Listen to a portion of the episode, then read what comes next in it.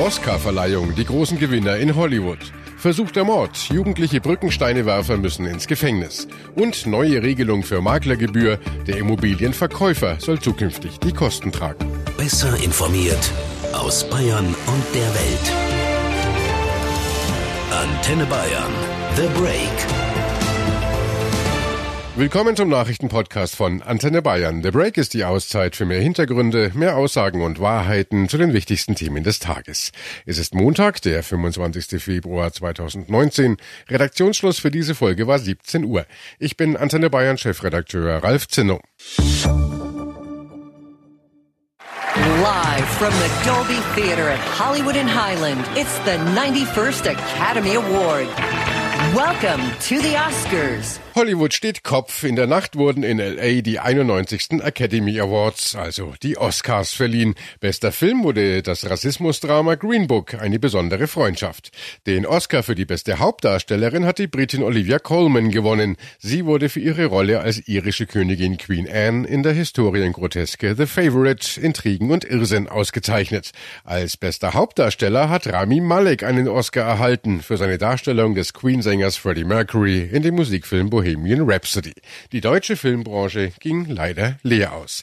Antenne Bayern-Korrespondent Sören Gies war für uns live in Los Angeles vor Ort. Sören, wer war denn der große Abräumer des Abends? Mehrere. Die meisten Oscars hat Bohemian Rhapsody gewonnen. Vier Stück, beide Tonkategorien Schnitt und bester Hauptdarsteller. Je drei gab's für Roma, Green Book und äh, auch Black Panther. Alfonso Cuarón hat mit Roma wie erwartet den Auslands-Oscar, den Regie-Oscar und den Kamera-Oscar abgeräumt. Bester Film wurde dann aber auch wie erwartet eben doch Green Book. Das Rassismusdrama wurde auch für den besten Nebendarsteller und äh, das beste Drehbuch ausgezeichnet.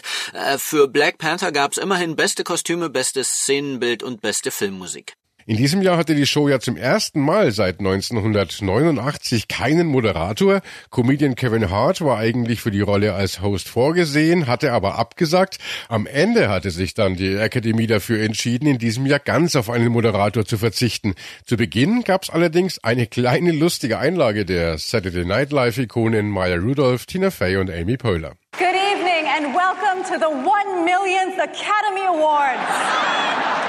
We are not your hosts, but we're going to stand here a little too long so that the people who get USA Today tomorrow will think that we hosted. That's great. That's great. So, just a quick update for everybody in case you're confused. There is no host tonight. There won't be a popular movie category, and Mexico is not paying for the wall.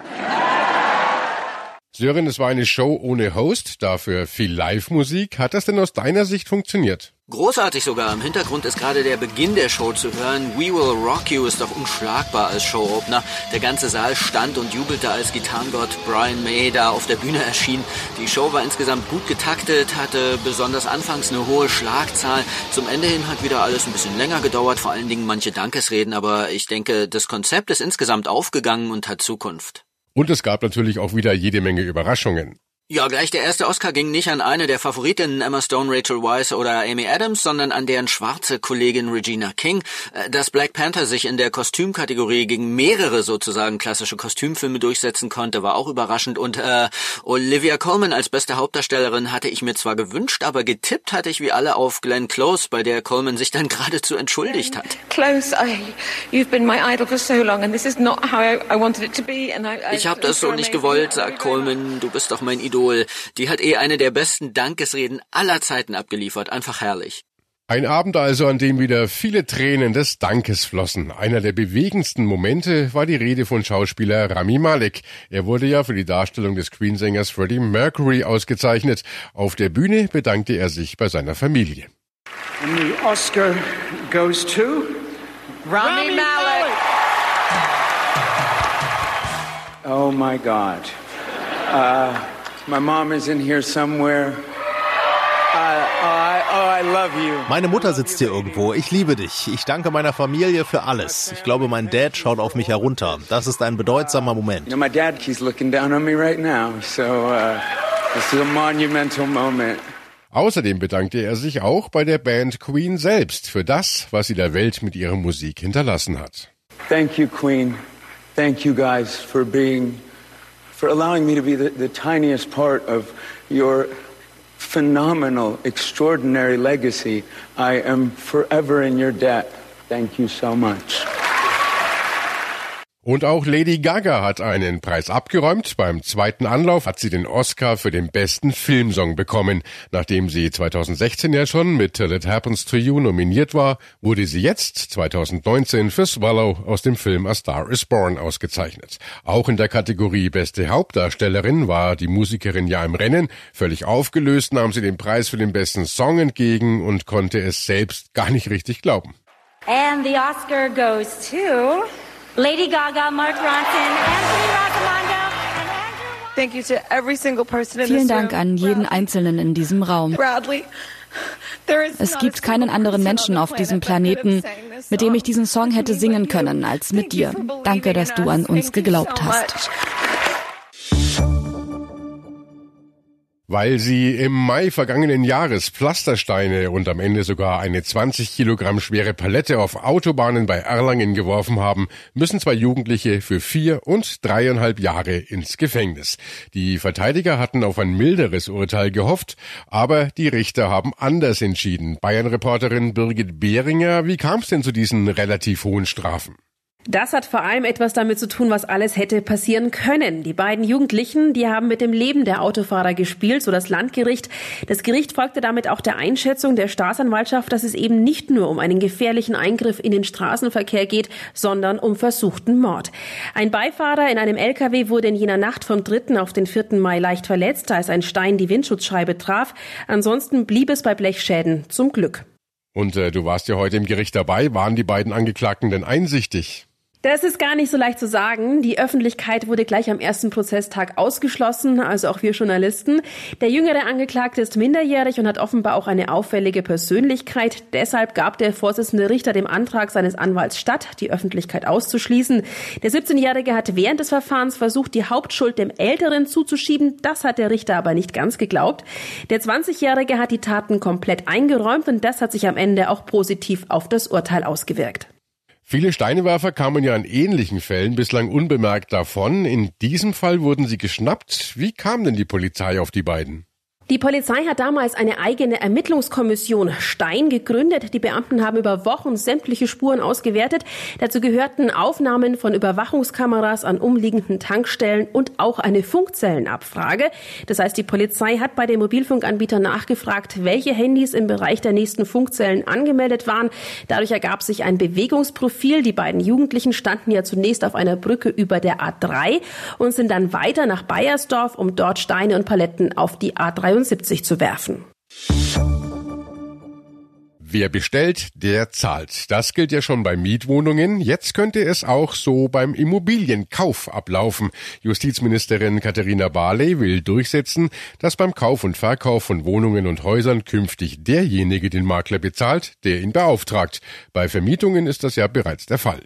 Mit dieser Neuregelung sollen Käufer bei den Nebenkosten des Immobilienerwerbs entlastet werden. Aber neben der Maklergebühr, was kommt noch auf Käufer zu? Wann lohnt sich ein Kauf gegenüber der Miete? Clemens Kurt berichtet aus dem Antenne Bayern Hauptstadtstudio in Berlin. Clemens, wie schätzt du das ein? Ja, groß Hurra hat hier im politischen Berlin niemand geschrien. Selbst aus Barleys Justizministerium hieß es. Der ähm, Referentenentwurf unseres Ministeriums ist heute in die Ressortabstimmung gegangen. Mehr kann ich Ihnen jetzt dazu noch nicht sagen, weil die Ressortabstimmung ja jetzt heute begonnen hat. Soweit also ganz vorsichtige Worte von Ministeriumssprecher Kall. Das für den Bau zuständige Innenministerium hat jedenfalls durchblicken lassen, man sieht die Pläne zu den Maklergebühren skeptisch. Also ich denke, entweder Barley leistet jetzt richtig Überzeugungsarbeit oder die Sache ist vom Tisch. Aber dieser Vorschlag ist doch eine tolle Idee für Käufer. Genau, die Käufer, die würden richtig viel Geld sparen. Die Maklerprovision beträgt ja bis zu 7,14 Prozent vom Kaufpreis. Das sind bei einer Wohnung von 400.000 Euro zuzüglich der Nebenkosten nochmal 30.000 Euro obendrauf. Und wenn dieses Geld wegfiele, würde es sich für den einen oder anderen doch noch rechnen, in die eigene Wohnung oder ins eigene Haus zu investieren. Ärgerlich sind ja beim Kauf gerade diese Nebenkosten, die Maklergebühren, die Grunderwerbsteuer, Notar- und Grundbuchkosten. Das summiert sich und muss ja schließlich auch gezahlt werden. Was schlägt das äh, von der CSU geführte Innenministerium vor? Das Innenministerium würde lieber die Grunderwerbsteuer begrenzen, da hat der Staat in den letzten Jahren ja ordentlich die Schraube nach oben gedreht oder von Freibeträgen ist in dem Ministerium auch die Rede. Aber bitte nicht die Maklergebühren den Verkäufern aufhalsen. Offenbar will man den Berufsstand der Makler schützen, denn wird diese Regel umgekehrt, kommen womöglich viele Verkäufer auf die Idee, ihre Immobilie selbst zu vermarkten, im Internet oder das zu verkaufen Schild raushängen und den Maklern entgehen so ganz ordentliche Einnahmen.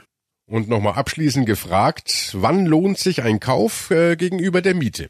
Also erstmal muss ich wissen, was kostet mich die Wohnung oder das Haus insgesamt, also Kaufpreis plus alle Nebenkosten. Ratsam ist es auch, in ein Gutachten zu investieren, dann weiß ich, ob Bauschäden vorliegen und außerdem muss ich abschätzen, was kostet mich eine mögliche Renovierung. Dann muss ich schauen, habe ich genügend Eigenkapital und verdiene ich genug, um das Darlehen auch über Jahre hinweg schultern zu können. Zahle ich monatlich dafür weniger, als ich jetzt Miete zahle, dann könnte sich der Immobilienkauf rechnen. Die richtigen Experten dafür findet man allerdings bei der Bank oder bei der Bausparkasse.